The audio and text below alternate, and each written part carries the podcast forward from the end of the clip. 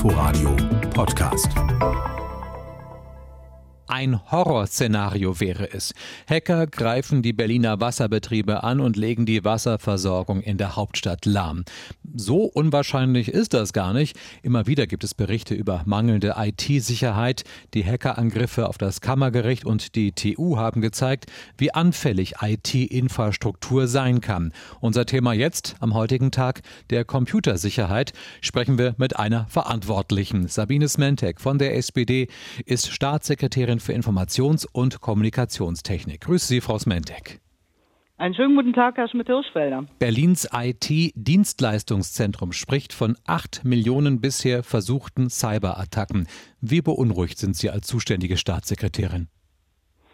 Also alleine über diese große Zahl bin ich nicht sehr beunruhigt, weil das handelt sich hier um vergebliche Attacken. Das heißt, äh, die Angriffe konnten erfolgreich abgewehrt werden. Aber die große Zahl zeigt natürlich auch, dass die Hacker nicht schlafen und dass wir unsere IT-Systeme immer den neuesten Gegebenheiten anpassen müssen und das machen wir. Welche Bereiche der Berliner Verwaltung, soweit Sie das hier sagen können, sind denn besonders anfällig für Angriffe aus dem Netz? Hm, das kann man erstens nicht sagen und zweitens würde ich es auch nicht sagen, weil wir im Bereich der IT-Sicherheit natürlich möglichst wenig konkrete Informationen herausgeben. Wir wollen den Hackern die Arbeit auch nicht sehr einfach machen. Aber Sie sehen ja Aber wahrscheinlich, welche Bereiche häufig unter Attacken stehen, nehme ich an. Ne? Können Sie dazu uns ein bisschen ja, was verraten? Nee. Das kann man an der Stelle tatsächlich nicht sagen, ähm, weil das IT-System der Berliner Verwaltung ist hochkomplex. Wir haben an die 100.000 Arbeitsplätze, äh, in der, äh, die mit IT ausgestattet sind. Und äh, wir haben sehr viele unterschiedliche Aufgaben mit ganz unterschiedlicher Software. Und äh, die sind alle auch unterschiedlich gesichert, je nach äh, Bedarfslage.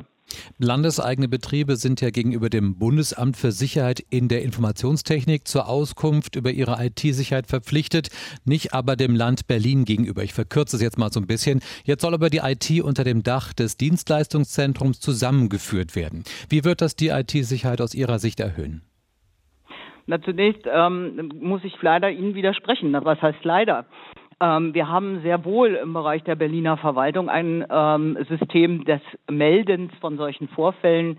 Wir haben in jeder Behörde einen Informationssicherheitsbeauftragten, der zusammenarbeitet mit dem Landesbeauftragten für Informationssicherheit, das ist einer meiner Mitarbeiter, und natürlich mit dem Computer ähm, Emergency und Response Center im ITDZ. Das heißt, die Meldeketten, die Sie für die Betriebe des Landes Berlins beschrieben haben, gelten für die Verwaltung analog. Und dieser Austausch ist auch sehr intensiv. Und deswegen konnten wir bisher die ähm, die meisten Dinge auch erfolgreich abwehren und unsere Systeme auch immer weiter modernisieren. Mhm. Trotzdem geht es ja um eine Zusammenführung unter einem Dach. Wie gesagt, das ist alles jetzt ein bisschen verkürzt dargestellt, aber erst vergangene Woche haben wir zum Beispiel über Störungen in mehreren Dienststellen des IT-Dienstleistungszentrums berichtet. Das wird Kritiker der neuen Struktur ja nicht gerade überzeugt haben. Na, so neu ist diese Struktur gar nicht. Ähm, das E-Government-Gesetz aus dem Jahr 2016 legt fest, dass äh, die, so, die Basis-IT vom, vom ITDZ, von unserem IT-Dienstleister betrieben wird. Und wir sind mitten dabei, ähm, diese Betriebsveränderung durchzuführen. Dadurch ändert sich am System eigentlich gar nicht so viel, weil wir in der Berliner Verwaltung ja unterschiedlichste Systeme im Einsatz haben und ein Großteil davon wird schon vom ITDZ betreut und wir werden jetzt die Betriebsverantwortung auch weiter äh, auf das ITDZ konzentrieren. Das hat aber eigentlich kaum Auswirkungen auf die IT-Sicherheit der Systeme, sondern wir werden diese Migration des Betriebes so organisieren, dass äh, die Beschäftigten und auch die Berlinerinnen und Berliner davon gar nichts merken.